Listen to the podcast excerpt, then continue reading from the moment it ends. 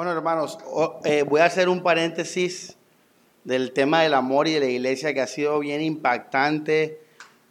Hermanos, un tema revolucionario para nuestras vidas, un tema grandioso. Y voy a hacer paréntesis porque hoy era la continuación, la famosa hoja que no he podido predicar de la primera vez, sigue destinada a, no ser predicada.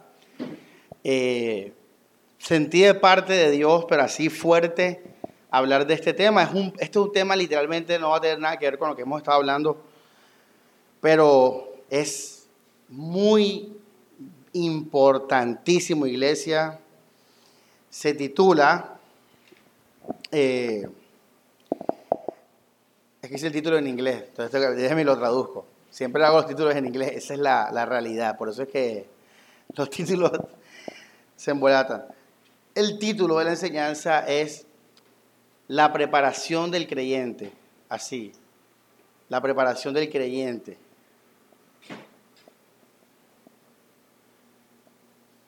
Como cuando uno prende el carro, que uno, ¿cómo es la preparación para conducir? Uno se monta en el carro, se coloca el cinturón, verifica que el cambio esté neutro, ¿verdad? Coloca la llave, hace el switch, espera que se prendan todas las luces de aceite, de motor, espera que se apaguen, que el carro diga están bien y luego lo prendes. Es exactamente lo mismo, es eso en la vida cristiana. Es la, la preparación diaria.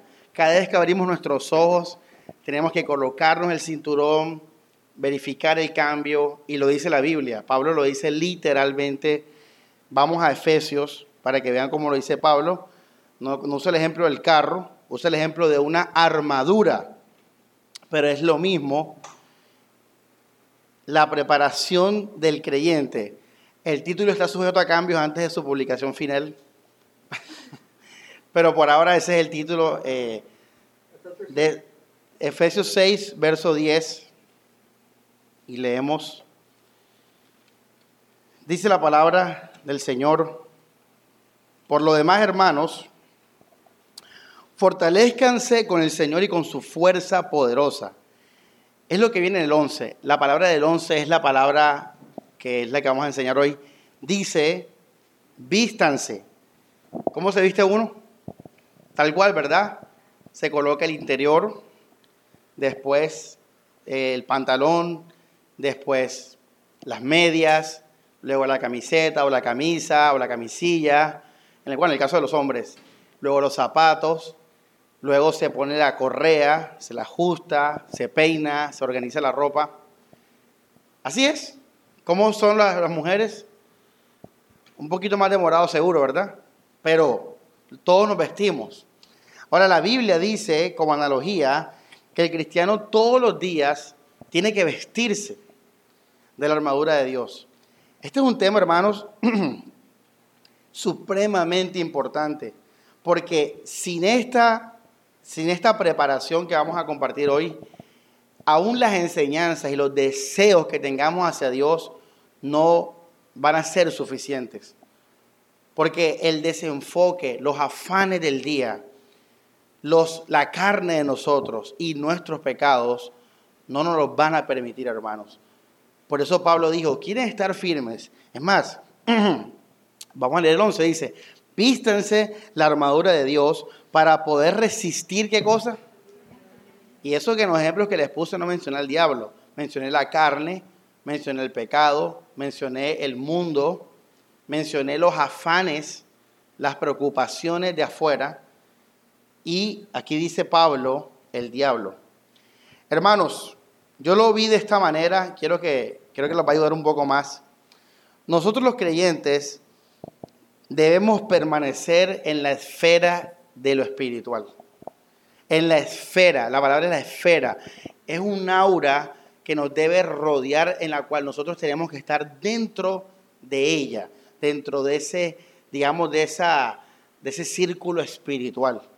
El creyente es diferente al mundano. Nosotros no podemos vivir como el mundano vive. El mundano se levanta y ¿qué piensa enseguida? Tengo hambre, voy tarde, quiero hacer esto, quiero hacer aquello, voy a llamar a esta persona. Nosotros no podemos hacer eso. Si hacemos eso, iglesia, vamos a fracasar ese día. Vamos a, no vamos a ver la voluntad de Dios, no vamos a ser usados por Dios. Nosotros cuando nos levantamos, primero, lo primero, lo primero que es vestirse, iglesia, meterse en esa esfera de lo espiritual. Y repito, esto, así como hablamos de la carne, que es un, fue un problema para muchos, esto es un problema también para muchos de ustedes. Por eso es que seguimos cogiendo rabias, por eso es que seguimos a veces sin fe, por eso es que nos cuesta todavía perdonar. No es que tú no estés dispuesto a morir al yo, es que para tú morir al yo, tú tienes que estar en la esfera de lo espiritual. Tú no puedes lidiar o tratar con eso como un carnal. Ay, voy a morir al yo como si eso fuera algo terrenal. Entonces, permanecer en la esfera de lo espiritual. Ahora, esto le dio mucho sentido porque yo antes estaba un poco preocupado por el tema de, la, de las personas, de que la iglesia no es grande, no es conocida. Yo me preocupaba por eso. Pero cuando entendí esto, este tema, yo tuve paz, porque me di cuenta que nuestro propósito no tiene que ver con multitudes, es más, no tiene que ver con las personas. Nuestro propósito final no tiene que ver con las personas. Nuestro propósito final tiene que ver con cosas que es espirituales. Es más, vamos a leer Efesios 10, verso 11. Y aquí lo dice, tremendo, dice, vístanse la armadura de Dios para poder resistir los engaños del diablo. Una pregunta, ¿contra quién, Grace, te vas a vestir tú? ¿Contra el vecino? ¿Contra una iglesia falsa? ¿Contra un esposo difícil? No, hermana Carmen, contra el diablo. ¿Y el diablo es un ser qué? Ahora, ¿cuántos de ustedes levanten la mano, sinceramente? ¿Cuántos de ustedes se levantaron hoy pensando en el diablo? En verdad, ninguno. En verdad. Tú sí dices. Bueno, alza la mano. Mari. Nadie. No, no, pensando en el diablo. Que usted se levante y dice diablo enseguida. Bueno, iglesia, fíjate, fíjate, si es que ya estamos derrotados. O sea, ¿cómo tú no vas a pensar en aquel por el cual tú estás llamado a batallar? Tú sabías que la vida cristiana es una batalla. Pablo dice, he peleado la buena qué? He corrido la carrera. Entonces, si usted, por eso esa prédica, por eso la metí, mira, esta, esta prédica es tan importante, que mira que interrumpí la del amor. Porque yo dije, si esto no lo enseño, todo lo que hemos enseñado se le va a olvidar. ¿Pero por qué? Porque no estamos en la esfera de lo espiritual. Ahora, en la esfera de lo material o lo terrenal está el diablo. No está. Él no lo puedes ver. Tú ves a tu esposa, tú ves a tus hijos, tú ves a tu papá, tú ves, a, tú ves las cosas que puedes ver, pero tú no ves al diablo. Ahora, no solamente habla del diablo, vamos a Efesios 6:11 dice, Vístanse la armadura de Dios para poder resistir los engaños del diablo. Porque no estamos luchando contra seres de qué? ¿Qué dice? Sino contra quiénes? Las autoridades, contra las potestades, contra los soberanos de estas qué? Tinieblas. Contra las fuerzas espirituales de qué? Esto es iglesia. Mira que esto es básico. Pero mira que ni ustedes hoy, miércoles, Tenía esto en mente. Por eso mira la urgencia que yo vi enseguida de predicar esto. O sea, hermanos, fuerzas espirituales del mal. Tenemos un, somos guerreros, somos soldados, hermanos. Vivimos en esta vida para pelear la buena batalla de la fe. Por eso, ojalá a partir de esta enseñanza, todos los días usted se levante, todo el mundo, todo creyente, se levante enseguida. Estoy contra las acechanzas de qué? del diablo, las fuerzas espirituales de maldad. Tremendo, ¿ah? O sea, hay que tener al diablo ahí todos los días presente, porque eso es estar en la esfera, estar enfocado en la esfera de lo espiritual. Por eso, iglesia, el mundo ya no predica del diablo, Ya esto no es un mensaje popular, esto no es un mensaje que llama la atención, es un mensaje que es hasta cómico para muchas personas, del diablo. Pero Pablo está diciendo a los cristianos, hermanos, vístense la armadura de Dios para poder resistir los engaños del diablo. O sea que tenemos un diablo que nos va a, ¿qué? A engañar y tenemos unas tinieblas con las cuales tenemos que pelear. Entonces cuando yo entendí esto, yo dije, no, nosotros estamos donde tenemos que estar. O sea, ya el hecho de que haya aquí más de 10 personas batallando para la gloria de Dios, ya, esto es el propósito, iglesia. No es una iglesia más grande, no, eso no es el punto. El punto es pararse para la gloria de Dios. Otro ejemplo de esto, un poco ilustrado, es la vida de Job. Si usted se da cuenta, cuando le pasaron las cosas a Job, él no veía ni a Dios ni al diablo. Él veía qué cosas, sus hijos muriendo, la escasez, la enfermedad, los amigos, la esposa. Él veía eso. Pero ¿qué estaba pasando al mismo tiempo que Job sufría esas cosas? Dios estaba discutiendo con el diablo para ver si Job amaba a Dios verdaderamente. Y les voy a decir algo, el libro de Job es un espejo de la vida de cada uno de los creyentes. En otras palabras, todos nosotros tenemos que hacer lo mismo que Job hizo, demostrarle al diablo, al diablo, demostrarle al diablo que nosotros amamos a Dios sobre todas las cosas. Así que cuando te levantes, ya no solamente sabes el tema del diablo, sino que ya tienes un propósito concreto y es demostrarle al diablo, a las tinieblas, que tú se amas a Dios sobre todas las cosas. Ahora, el diablo qué va a hacer? Te va a probar y Dios lo va a qué? A permitir. Porque Dios al que ama, pues disciplina, Dios lo va a permitir. Esa es la vida diaria, iglesia. Vamos a eh, hablar del tema de otro, otro versículo cuando Jesús eh, le dice a, a Pedro, te reprendo, Satanás. Vamos al libro de Mateo, versículo 16, capítulo 16, disculpen, verso 23. Mira que hay gente que, que predico la gracia y se van a la casa y se levantan pensando, soy libre en Cristo, soy libre en Cristo. Eso está bien, eso está mal, eso está bien. Pero solamente si te quedas pensando en eso, imagínate, ¿cómo, cómo, cómo vas a identificar, cómo te vas a preparar para el mal, para las cosas malas? Mateo 16, versículo 20. Sí, capítulo 16, verso 23 dice, verso 22, vamos a leer, dice, Pedro se lo llevó aparte. Una pregunta, ¿Pedro es de carne y hueso? Sí. Se lo llevó aparte y se puso a reprenderlo. Dios, es de Pedro a Jesús. No lo permita. Señor, no te sucederá tal cosa. Verso 23. Jesús se volvió y dijo a Pedro, aléjate qué? Satanás. ¿Quieres hacerme qué? Caer. Piensas como los hombres, no como Dios. Ahora, una pregunta. Si Jesús estuviera en la esfera de lo terrenal, ¿hubiera podido identificar ese ataque del diablo?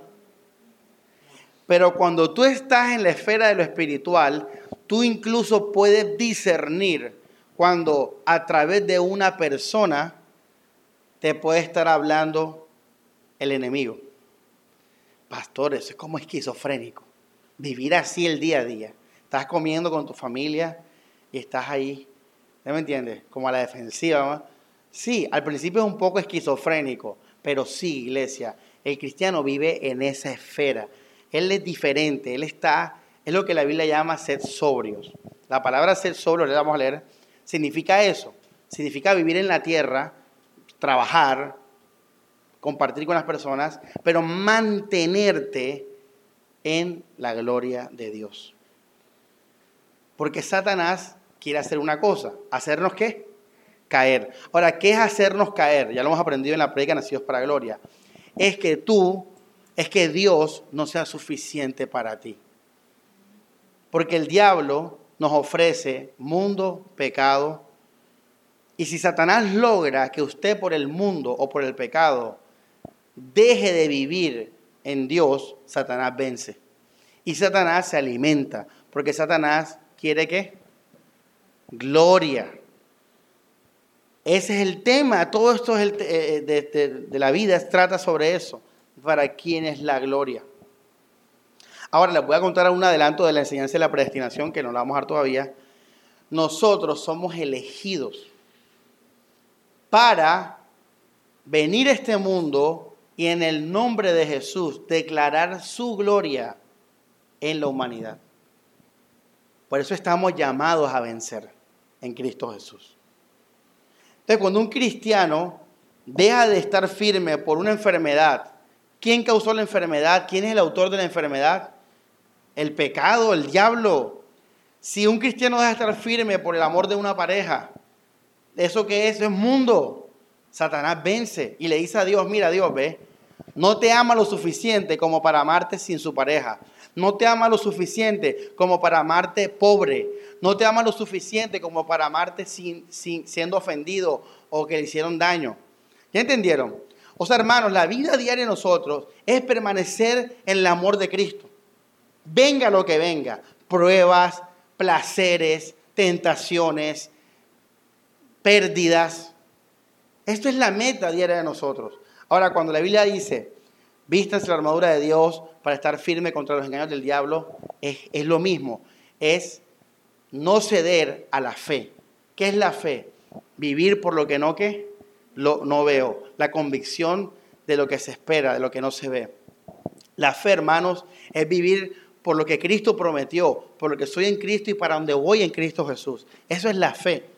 Yo tengo que permanecer contento en la fe. Cuando usted se deja derrotar por algo terrenal, por ejemplo, un cristiano sí se puede poner triste, por ejemplo, si se muere José y decimos, nos hace falta José en la iglesia, para el servicio de la iglesia, para los hermanos, eso es una tristeza espiritual, esa tristeza es válida. hay rabias espirituales cuando tenemos celo o rabia porque un hermano eh, está, está pecando deliberadamente, eso es espiritual. Jesús tuvo rabias espirituales cuando llegó al templo y vio que estaban vendiendo, que Jesús dice la Biblia cogió un látigo y empezó a pegarle a la gente y también cogió y volcó todas las mesas. Eso es una ira espiritual o una rabia espiritual. O sea, todo lo que nosotros tenemos por Cristo es válido, pero cuando tenemos cosas que son por el mundo o por nuestro orgullo, ahí estamos mal, iglesia, porque eso sí es egocéntrico y nosotros tenemos que vencer en esas cosas. Tenemos que permanecer en el gozo del Señor. Tenemos que permanecer en la fe. Tenemos que ser consolados y fortalecidos por su palabra. Ahora, cuando un cristiano permanece firme como Job en las pruebas, entonces ese cristiano está venciendo en Cristo Jesús. Somos soldados, iglesia. Vamos a ser probados todos los días. El diablo ahora mismo está preparando para cada uno de ustedes un ataque para que usted diga, me rindo. No sigo más en la fe. El diablo, hermanos. El diablo. Ahora, otra cosa de la esfera del espiritual. El diablo, Satanás, trata, por me da un poco de pesadilla en la noche, por hablar del diablo. Yo cuando predico el diablo, foco prendido, porque yo sé que vienen las pesadillas y es lo que él puede hacer, morder a uno en la espalda y ese tipo de cosas. Hermanos, cuando la Biblia, o más bien les pregunto, ¿cuántas veces la Biblia no habla de la muerte? Ahorita hablaba con Gloria de eso, que somos vanos, en Eclesiastés, en Job, en los Salmos. ¿Cuántas veces la Biblia no nos habla de la realidad de la muerte? Santiago lo dice. La gloria del hombre es como la flor del campo, hoy es y mañana ni por ahí. ¿Por qué la Biblia dice tanto eso? Porque la Biblia es un libro espiritual. Una persona espiritual piensa en el más allá y en la muerte. Ahora, un cristiano que está en la esfera de lo espiritual está preparado para la muerte. Porque él sabe que la muerte es su llamado de pedir cuentas. Porque la Biblia dice, me presento a Dios como obrero que no tiene de qué avergonzarse. El cristiano todos los días tiene que procurar que el día que Dios lo llame a su presencia, él va a ser un soldado que no tiene nada de qué avergonzarse, que limpió sus botas, que tenía el fusil eh, cargado. Mira que estaban atracando a los soldados del batallón en Paraíso. ¿No vieron la noticia hace como un mes? Dos veces seguidos los robaron, los, los fusiles. Y el alcalde dijo, ay, y entonces, ¿y qué pasa ahí? ¿Esos soldados qué? Están dormidos. Y la Biblia dice que usted es un soldado y usted tiene que estar sobrio, firme. Cuando usted pase por la edad 40 y vea a esos soldados, usted diga, así es la vida cristiana. Yo tengo que estar firme contra las acechanzas del diablo. Para, ahora, el cristiano piensa en la muerte. Solamente una persona espiritual. El mundano que está pensando ahora en estudiar, casarse. Es más, ¿cómo va a estar la gente cuando Jesús venga? ¿En qué va a estar pensando? Dice la Biblia en Mateo 24 en casarse, en comer, en beber. Pero el cristiano, como está en la esfera de lo espiritual, él todos los días se levanta y dice, hoy le puedo dar cuentas a Dios. Y hoy le voy a dar la gloria a Dios. Eso es una persona sobria. Entonces, iglesia, esta enseñanza también nos va a servir, ¿cómo así, pastor? No han empezado. Sí, sí. Esta, esta enseñanza que ya hemos compartido por la mitad, nos va a servir, iglesia, para todos los días estar firmes. Ahora, usted estando firme, usted sí puede pensar en matar la carne, en no dejarse dominar del pecado. Usted sí puede pensar en las cosas que hemos predicado, en el amor a la iglesia, el amor a los hermanos. Pero lo vas a hacer en el orden que es. Tú no te levantas diciendo, ay, el amor a los hermanos. Créeme que no vas a tener ganas. Tú te levantas primero y te tienes que poner tu ropa, te tienes que vestirte, te tienes que echar agua en la cara espiritualmente hablando. Tienes que coger tu arma y cargarla y decir, hoy me levanto para la gloria de Dios. Hoy voy a luchar para decirle al diablo que yo amo a Dios sobre todas las cosas, que yo voy a amar a su iglesia sobre todas las cosas. Efesios 3.10. Está ahí. Vamos a leer Efesios 3.10. Este es el versículo que habla también sobre eso, ahí mismo. Dice, para que las fuerzas y los poderes celestiales conocieran por medio de quién? De la iglesia. Vamos a leer unos pasajes que digamos ya los compartí ahorita, pero vamos a leerlos. Primera de Pedro 5.8. Usted es especial, usted es diferente, iglesia. Usted no es de este mundo, usted es diferente y por lo tanto tiene que vivir diferente en su mente cuando esté en su trabajo, cuando esté con su familia, cuando esté con sus amigos, cuando esté en un concierto, cuando esté, mira, en todo lugar tú tienes que estar firme. No puedes dejarte desenfocar de la situación, la circunstancia, las personas o las conversaciones o las películas o que estás en el cine. No, esto es algo espiritual. En el cine, en el carro, en el baño, yo estoy firme, yo estoy sobrio. Yo estoy en lo espiritual. Espero que se levanten así y el resto de su vida enfocados. Apenas que te levantes, José Jaime, lo primero, diablo, firme, gloria a Dios. Es lo primero, iglesia, todos los días. Vamos, yo hacía esto informalmente en el sentido de que no, nunca recibí una enseñanza como tal, pero yo decía, oye, ven acá, esto es que esto me ayuda mucho a mí. Claro, por eso es que los hermanos no están así, no permanecen firmes. Primera de Pedro 5.8, miren que estamos hablando cartas del nuevo pacto con gracia y todo. Dice, Verso 8, sean sobrios. Ahora, usted ya sabe qué es ser sobrio. ¿Qué es ser sobrio? Es estar mentalmente enfocado en los cielos, enfocados en la guerra, enfocados en la batalla. Hay una canción de Hilson que me encanta que dice, nosotros no vinimos acá para entretenernos. Pero no está hablando de algo externo, iglesia. Externamente usted puede ir al cine y lo que usted quiera. Está hablando internamente. El cristiano no puede perder la seriedad en su mente, porque perdemos la batalla. Tú en la ciudad de hierro tienes que estar pensando en los cielos y en la batalla. Eso es ser sobrio. Eso es velar. Vamos a leer, dice, sean sobrios, estén siempre qué? ¿Estén qué? Siempre. En las noches. En las mañanas. El, el domingo.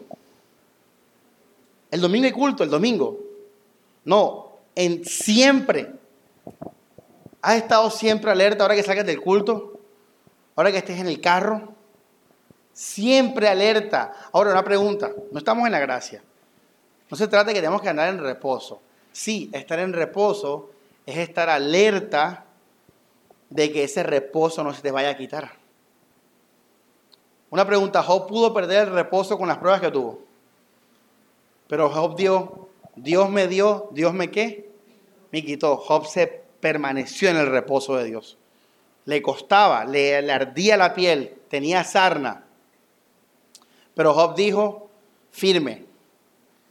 Bueno, la vida de Job es un espejo de nuestra vida, de Gloria, de Grace, de José, de Álvaro, de Daniel, de Samuel, de Stephanie. Es lo mismo. Hay algo espiritual alrededor de nosotros, hermanos, que está peleando por nuestra alma. Hay un demonio colocado para ti. Hay ángeles colocados para ti. Hay una lucha, hermano, así como Daniel fue a orar Daniel, dice la Biblia que el, el príncipe de Persia, un espíritu demoníaco, fue a oponerse en oración y llegó el ángel Miguel y, hizo guerra. Bueno, nosotros, iglesia, hay ángeles alrededor de nosotros. Hay demonios que están, que te conocen, conocen cuando sales, cuando vas al baño, lo que te gusta, con quién andas. Y la Biblia dice que Satanás planea, maquina para que usted pierda el reposo. Así que la tenemos en un sentido fácil. ¿Cómo yo me mantengo en victoria? No, no, no. no. Victoria es estar firme en la fe, firme en el reposo, firme en la gracia, firme en su amor. Todas las cosas obran a bien a los que aman a Dios. Yo confío en eso, yo me quedo en eso, pase lo que pase. No voy a perder mi fe, yo sigo firme. Jehová dio, Jehová quita, toda la gloria sea de Él. Fíjate, toda la gloria sea de Él. Dice Pedro, sean sobrios, estén siempre alertas, porque su qué? ¿Estamos en la gracia? Amén. ¿Pero tenemos un adversario? Sí. Dice, el diablo como león rugiente, que dice, da vueltas buscando a quien devorar. Míralo en Discovery Channel. Mira cómo los leones cazan. Observan, se analizan, se agachan, se esconden, ven quién es el más lento, ven quién es el más débil. Incluso cuando ven que lo dejan solito, vaya y ataca. Hermanos, esto es hasta el último suspiro de nuestra vida. Uno de los grandes padres de la iglesia, eh, fue llevado a morir al Coliseo romano. Y, le dijeron, niega a Jesús, porque te vamos a soltar un oso, un tigre. Y él dijo, Dios me ha llenado de bienes toda mi vida. Y ahora por este pequeño momento yo voy a negarlo. La gloria sea de Él y murió despedazado por las bestias. Qué lindo, iglesia, que esos hombres y mujeres que murieron en el Coliseo romano fueron firmes hasta el final. Hermanos, esto es hasta nuestro último suspiro. Estimada es a Jehová la muerte de sus santos. Mira, les voy a decir algo. Con nombre propio, si tú eres un cristiano, tú fuiste predestinado para glorificar a Dios en este mundo. Esa es tu misión, ese es tu propósito. Entonces tenemos que cumplirlo y decirle a Dios, Señor, en mi vida de Samuel, desde 1989 que nací, hasta el día que muera, Señor, yo fui tuyo. y vivir para tu gloria. Satanás está peleando para que sus elegidos lo nieguen a él. Satanás no le importa el mundo, el mundo, esas multitudes del mundo, eso es nada para el diablo. El diablo odia a los hijos de Dios. El diablo odia a una sola alma que se levante en contra de su reino. Por eso el diablo está observando quién se vuelve cristiano. Y una vez que él se entera, porque el diablo no es omnisciente, él no es como Dios, él es un ser creado. Cuando el diablo se entera, los demonios le dicen, mira diablo, esta persona está siguiendo a Jesús verdaderamente. El diablo enseguida dice, este es un elegido. No pude contigo Jesús, pero voy a poder con tus elegidos. La, la, mala noticia para el diablo es que no ha podido con uno todavía. Y nosotros tenemos que pelear en nuestro tiempo y nuestro momento. Este es nuestro momento. Nuestra época de Instagram, de TikTok, de redes sociales, de smartphones. Este es nuestro tiempo. Cumplamos nuestra misión, iglesia. Nuestros antecesores lo cumplieron. En la Edad Media, los padres de la iglesia, ahora es nuestro tiempo, iglesia. Firmes en la fe. Segunda de Corintios 11:13. Mira que leímos a Pedro, ahora vamos a leer a Pablo. Y miren ahora Pablo lo que dice. Soldado de Cristo, soy un soldado de guerra, no temo a la muerte.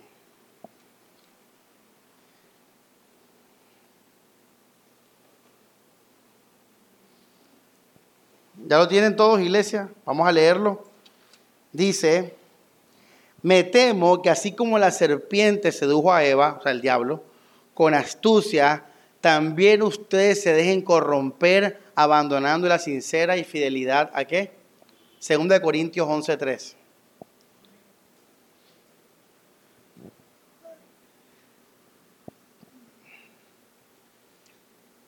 ¿Qué temía Pablo? Que nosotros nos dejemos corromper abandonando la sincera y fidelidad ¿qué? a Cristo.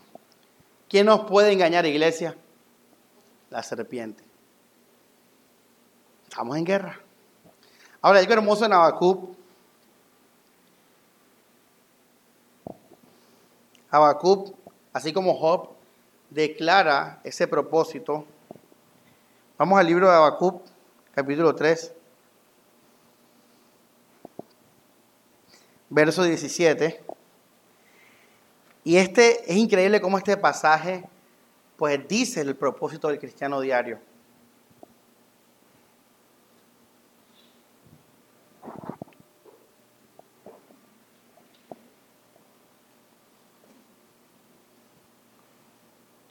Déjame lo busque en la versión del pueblo que en la física me, me demoro más. El orden cambia. ¿Ya lo tiene, José?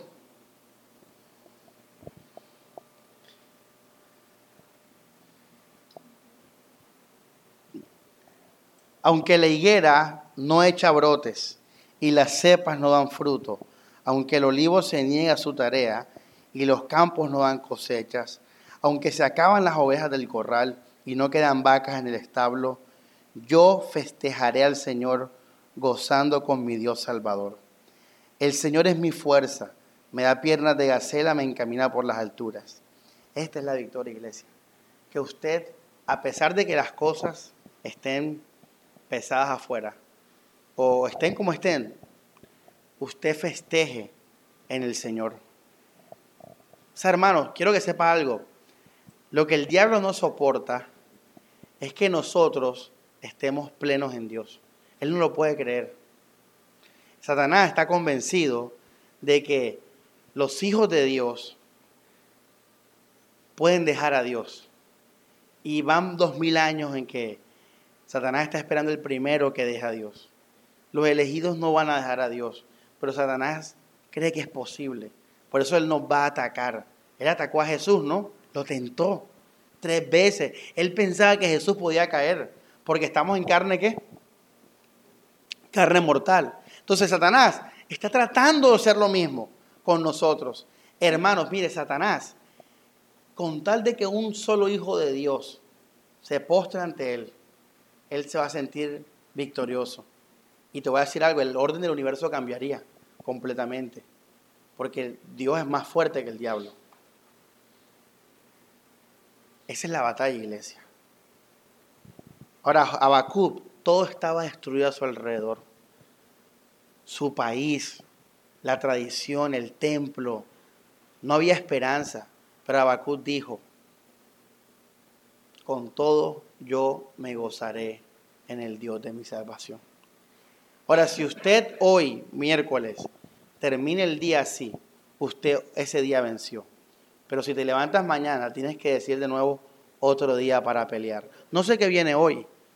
No sé qué viene hoy. Una tragedia, aburrimiento, soledad, un atraco, te diagnostique una enfermedad, que sea vayas al baño y vomites sangre. No sabes qué pasa, qué pasa mañana. Tal vez mañana sea el día de tu muerte. Tal vez mañana estés frente a una pistola, un atraco. He peleado la buena batalla, he corrido la carrera. Pero para tú poder enfrentar el día que viene, tú tienes que estar en la esfera de lo espiritual. No sabemos mañana cómo se va a andar nuestra pareja. Con los que están casados, tú no puedes controlar la espiritualidad de la otra persona. Tal vez mañana el hermano Álvaro esté grosero. Y usted diga, pero Álvaro, ayer veníamos de la iglesia. ¿Qué iglesia ni qué? Eso ha pasado.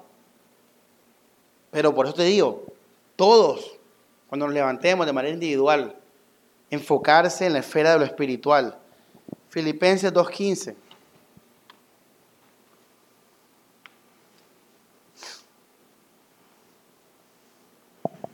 Habacuc, Job, todo lo que leímos ahora. Dice,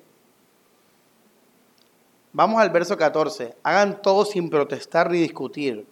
Así serán íntegros, intachables hijos de Dios, sin mancha en medio de una generación perversa y depravada. Fíjate, cuando tú sales al mundo ahora, ahora que salimos a la calle, hermanos, no es cuestión de multitudes. Es cuestión de que Samuel, es cuestión de que Álvaro brille delante del cielo y la tierra en medio de una generación que perversa y depravada, ante la cual brillan como estrellas en el mundo, mostrando el mensaje de la vida. Pero ¿a quién se lo estamos mostrando? No a las personas, ellos no, ellos no pueden ver, porque la gente vive en lo, en lo que, en lo eternal. ¿Quién está viendo esa luz?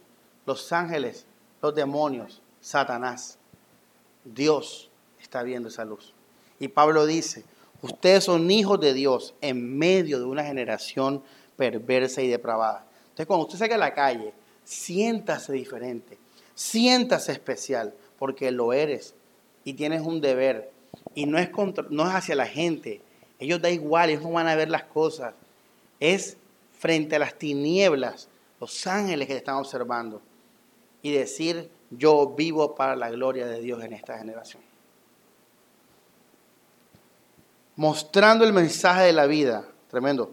Vamos a eh, Hebreos 12.1. Hebreos 12.1. Dice, por lo tanto, nosotros, rodeados de una nube tan densa de qué? Testigos. Mira que es un hermano carnal. Se levanta y dice, ay, me siento barro hoy. O a lo contrario, me siento libre hoy. Y así va a vivir el día. Uy, ese hermano está más, más, pero nada. ¿Qué tienes que hacer tú cuando te levantas? Enseguida, enfocarte. Diablo, tinieblas, ángeles. Y ahora hay una nube de qué? ¿Una nube de qué? Y no son las personas de carne y hueso. No, espirituales. Allá arriba, nuestros hermanos cristianos, los héroes de la fe, los ángeles, los demonios, todos están observando a los hijos de Dios que son pocos en este planeta. ¿Y será que habrá un hijo de Dios que podrá vencer en la generación LGBT? ¿Será que habrá un hijo de Dios que podrá vencer en la generación del smartphone? ¿Será que habrá un hijo de Dios que podrá vencer en medio de estas libertades y estos placeres que nos da el mundo de hoy? ¿Será que en el 2022 los hijos de Dios van a darle gloria a Dios? La respuesta es sí. Aquí estamos y sí, Dios es todo para nosotros. Hermanos, hay que estar en esta mentalidad en todo momento. ¿Cuál mentalidad? de que hay una nube de testigos que nos está observando. Aún tú solo en tu cuarto, tú puedes darle gloria a Dios o no. ¿Cómo así, pastor? Yo pensé que quería salir a la calle. No, no. Hermano, si tú en tu soledad empiezas a perder tu ánimo, empiezas a perder tu fe por las cosas de este mundo, ya estás perdiendo la batalla y no has salido de tu cuarto. Pero si tú en tu cuarto aunque no tengas trabajo o aunque estén pasando cosas X, Y malas en tu vida o estés enfermo o estés en soledad. Y tú dices, con todo yo me gozaré en Jehová de mi salvación. Quería esto y no lo tengo, pero reposo en el Señor. Ahí, aunque no estés saliendo a la calle, ya tú ahí estás adorando a Dios. Ya tú ahí estás dándole gloria a Dios. Por eso uno en la cárcel puede darle gloria a Dios. Por eso cuando Pablo fue puesto en, cautividad con Silas, ¿qué empezó a hacer Pablo? A cantar y a orar y a cantar. Ya dijo, ah, bueno, aquí estoy tranquilo, cantando himnos y alabanzas, eh, dice la Biblia. Primera de Pedro 2.9, este es un texto muy hermoso. Y repito, mira que es una prédica que teníamos que saber, ¿verdad? Porque todo lo que hemos aprendido hace parte de la persona espiritual, que está en la esfera de lo espiritual. Primera de Pedro 2.9 dice, pero ustedes son raza qué? ¿Qué dice ahí? Elegida. Yo soy elegido. Sacerdocio real. Soy hijo del reino. Soy un hijo de Dios. Pero no como las iglesias esas que para subir tu autoestima y tu orgullo, no, soy un hijo de Dios para declarar la gloria a Dios, para batallar contra el diablo y decirle que la gloria de Dios quite o me ponga lo que él quiera. Dice, pueblo, nación santa, pueblo adquirido para que proclame qué cosa? Las maravillas del que lo llamó de las tinieblas a su maravillosa luz. Ese es tu propósito diario. Pastor, pero es que yo a mí, a mí nadie me habla en el, trabajo ahí. Yo soy un X.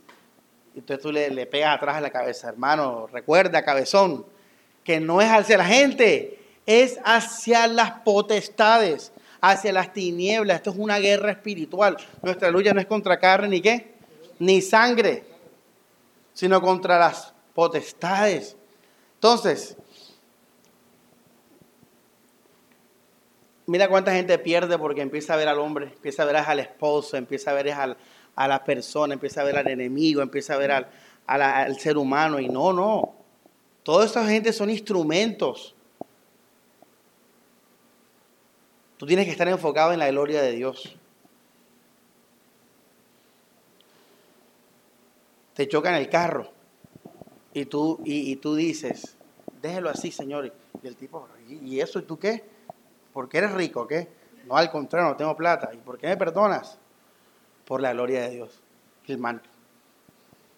Ya ves, o sea, el ser humano incluso va a ser beneficiado de esto, pero no lo hacemos por ellos, ni siquiera. Esto es para la gloria de Dios. A mí un accidente, aunque no tenga plata, no me va a quitar el gozo. No me vas a desenfocar de los afanes, de la vanidad, porque yo puedo morir hoy y, la, y eso se queda aquí en la tierra. Yo vivo para la gloria de Dios. Tengo un esposo difícil, está bien, pero yo vivo para la gloria de Dios. Primera de Pedro 3, yo espero en el Señor.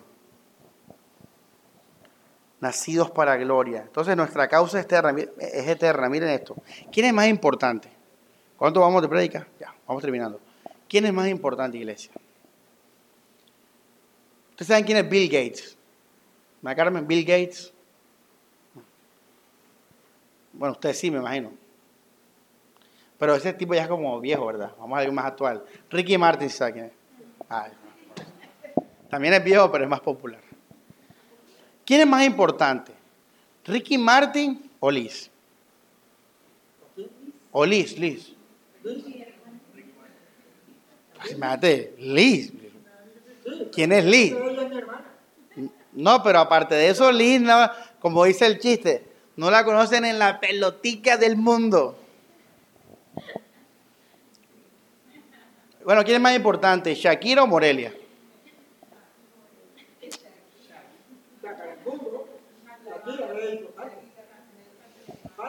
¿Quién es más importante, el gerente de Tecnoglass o José Jaime? Ahora, una pregunta. ¿Qué va a durar para siempre? ¿Tecnoglass o la gloria de Dios? ¿Algún día Tecnoglass dejará de existir? ¿Algún día Shakira y Ricky Martin dejarán de existir y aún sus canciones dejarán de existir? Entonces fíjate, el mundo está engañado porque ellos le dan importancia y valor a cosas que no realmente no tienen valor porque son vanas. Pero la lucha que usted está teniendo y la batalla que usted está teniendo tiene repercusiones hasta la eternidad. Así que nosotros verdaderamente somos más importantes que cualquier grande de este mundo. Porque cuando ya tecnología no exista, va a existir nuestra causa. Incluso Pablo dice que nosotros vamos a juzgar a los ángeles, los cristianos. Ahora, ¿dónde dice eso la Biblia? Vamos a leerlo. Déjeme buscarlo que eso no lo copié. Vamos a 1 Corintios 1.28. Por eso, iglesia, usted tiene que salir y sentirse importante. Usted es un guerrero del reino. Usted es el que es. Usted es el que, las tinieblas y los ángeles están enfocados en cada uno de nosotros, dice. Dios ha elegido a gente sin qué. Entonces se refiere, ya saben a qué se refiere, al mundo. A los despreciados del mundo y a los que no valen nada para anular a los que valen algo. Y hay un versículo que es bien brutal, que ahora lo va a entender usted. Muy bonito porque... Vamos al Evangelio de Lucas.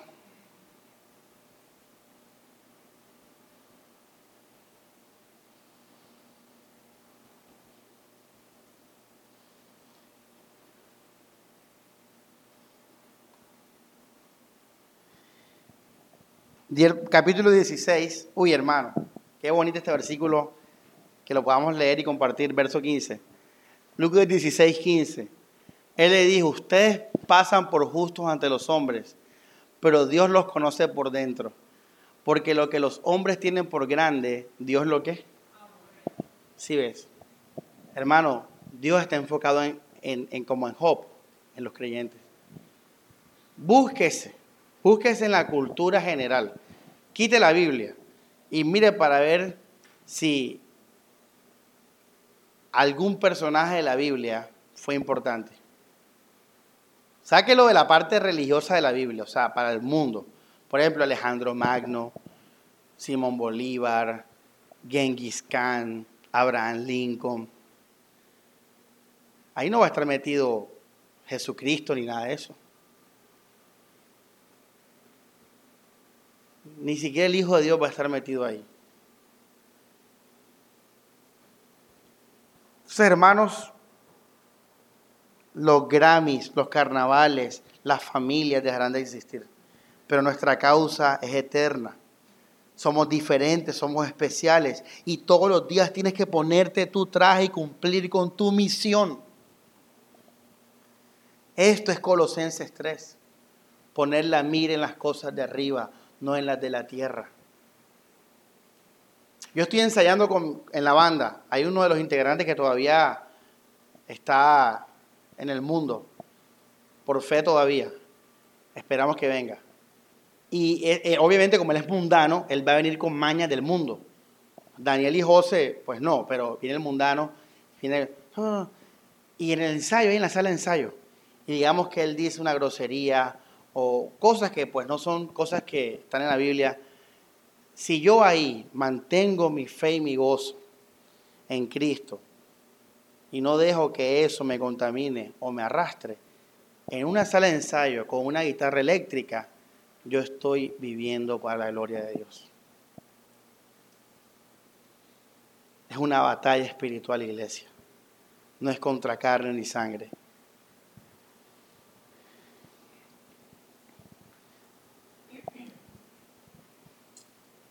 Terminamos con, le voy a regalar los dos puntos de cómo vivir en victoria. Ya se los dije, pero se los voy a dar de manera eh, así, como por punto. Primera, permanecer en el amor de Cristo solo por la fe.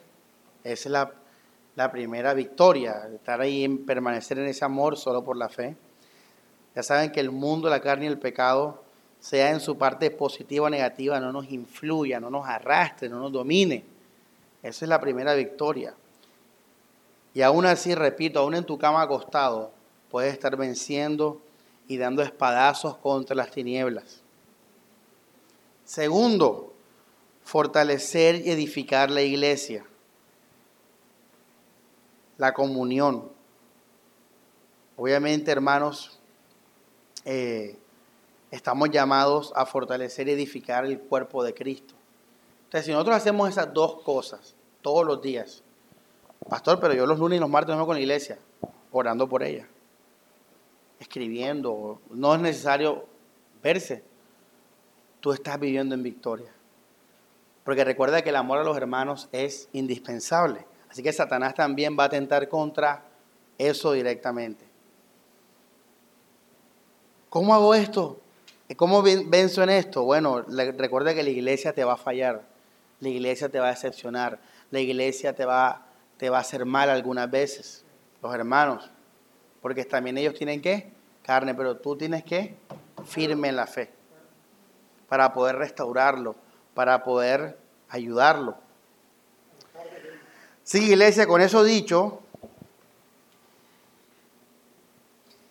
ojo, ya terminamos la enseñanza, ahora con eso dicho, tenemos que comer, ¿no? ¿Sí o no? Tenemos que comer ahora. Así que tenemos que trabajar. Porque si no, si no, no trabajamos, ¿no qué? Entonces tenemos que comer. Pastor, a mí, a mí me, me sostiene. Bueno, ya, no tienes que trabajar. El punto es que con esto claro, las demás cosas cogen su orden. Obviamente un cristiano sabe que Pablo dijo, el que no trabaja, que no coma. Entonces, como tenemos que comer, tenemos que ir a buscar trabajo. Seas músico, seas contador, seas ingeniero, seas médico, seas deportista, seas instructor de un gimnasio, etcétera. Trabaja, porque hay que comer pan, hay que, hay que comer, hay que bendecir la iglesia. Pero voy a trabajar como en la esfera de lo que? De lo espiritual porque Satanás no va a detenerse en el trabajo ni en los compañeros, todo ahí para la gloria de Dios. Tienes que ser, bueno, sé, pero en la esfera de lo que? De lo espiritual. Por ejemplo, yo practico patineta, pero ahora no puedo porque en sobrepeso y la parto. Pero a mí me gusta la patineta y cuando mañana que voy a hacer yo en la mañana, voy a montar patineta, sí, pero ojo, en la esfera de lo que? De lo espiritual. Ya ves, trabaja, vive, sé, vive la vida, lo que tú tengas que hacer. Ahora, disfruta de la vida, disfruta de la vida, pero ojo, en la esfera de lo que? De lo espiritual. No dejar que el placer te robe tu corazón, domine tu corazón. No dejar que la que la ausencia de ese placer te quite el gozo, te amargue la vida. No, tu vida es Cristo Jesús. Ahora, tenemos que sufrir. Sí, hay cosas malas en este mundo. Enfermedades se sufren, pérdida de seres queridos. Que la gente mundana no entienda a Cristo y nos juzgue es doloroso. Que la gente no ve el amor de Dios es doloroso. Si nos vamos a la casa ahora y, se, se metió el agua y nos dañó el televisor, va a doler. Se sufre también, pero en la esfera de lo que? de lo espiritual. ¿No está eso? 1 Corintios capítulo 7. Ahí está. Vamos a leerlo. Vamos a entender ahí.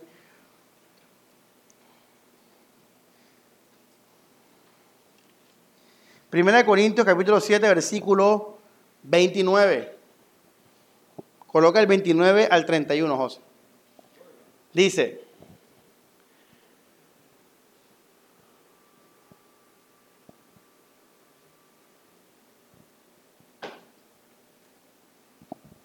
En una palabra, hermanos, queda poco tiempo. Mira que el espiritual piensa en qué?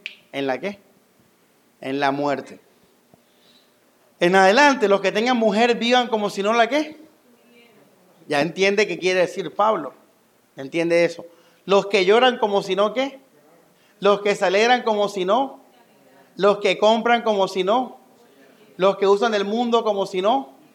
Porque la apariencia de este mundo se está qué me encanta como lo dice, acabando, porque está acabando. Ahora mismo este tablet se está deteriorando. Esta Biblia se está deteriorando ahora mismo. Adivina qué se está deteriorando ahora mismo que está sentado ahí. Tu cuerpo. Mañana va a ser menos que hoy. El mundo va a ser mañana menos que hoy. ¿Ya entendieron este versículo, iglesia? Hombre, viva la vida, hermanos. Aún disfrutando de la vida, tú puedes vencer al diablo.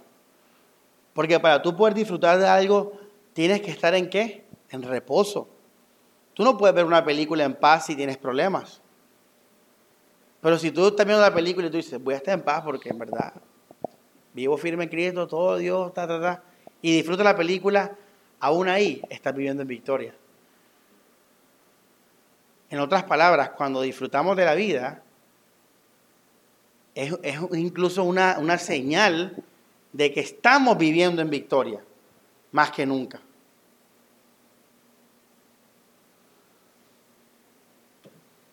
La preparación del cristiano diario, iglesia. Estúdiela, medite, ponga en práctica. Ojo, iglesia. Porque cuando estamos en la carne, destruimos al hermano. Somos carga para el hermano. No sea carga para el hermano, sea de bendición. Sea de bendición para su pareja, sea de bendición para sus hermanos, para sus amigos. Sean sal y luz. Qué dolor es que entre nosotros todavía estemos peleando y estemos todavía haciendo tropiezos, cuando la iglesia cuando se una debe ser un regocijo, porque somos los hijos de Dios. Así que mi deseo como pastor, que esta enseñanza le ayude a usted a vivir firme, para que cuando nos encontremos sea una luz con otra luz, brillando más la luz de Cristo. Puede estarlo, hermanos, porque Cristo es su vida. No dependa ni necesita de nada ni de nadie. Viva firme en la fe. Y es lo que el diablo nos quiere quitar diariamente. Así que en reposo. Dios Padre, te damos gracias por tu palabra, Señor. Te ruego, Dios, que abra los ojos espirituales de mis hermanos, Señor. He proclamado tu palabra pero si el Espíritu no lo logra ver, esto es vano, Señor. Dios te ruego que abra sus corazones, Señor, que ahora que vuelvan a leer los pasajes, Señor, les abra los ojos del entendimiento, Jesús. Y que así, Señor, este pueblo, Dios, de esta ciudad, viva como, como hijo, como soldado elegido Nunca más volvamos a vivir una vida ordinaria y común, Señor, porque la vida cristiana es todo menos ordinaria y común, Señor. Vivimos para tu gloria, Jesús, y esto es una batalla que todos los días tenemos que librar y vencer, Señor, porque tenemos las herramientas, Dios, en tu amor, en tu gracia, en tu perdón, Dios, en tus promesas y en la salvación y la vida eterna. Tenemos toda la victoria, Señor, para, como dice Pablo, habiendo acabado todo, estemos firmes, Señor. Así Dios, que esta enseñanza traiga renuevo a mis hermanos, traiga cambio, transformación, Señor. Que los lleve, Señor, a un nuevo peldaño, Señor, en sus vidas. Y que a partir de hoy, Dios, permanezcan siempre en la esfera de lo espiritual. Ábrele sus ojos, Señor, que vean que no estamos solos, que hay un diablo, hay unos demonios hay testigos, hay ángeles alrededor de los hijos de Dios. Y que eso es lo que Satanás le importa. Él no le importan las multitudes y los montones. Él está pendiente y hace guerra contra aquellos, Señor, que vienen de tu linaje, Jesús, contra aquellos que nacieron para tu gloria, Dios, contra aquellos que quieren seguirte, Jesús. La gloria es para ti, Señor, y que te la demos diariamente en medio de todas las circunstancias. En todo nos gocemos en tu salvación, Señor. Amén y amén.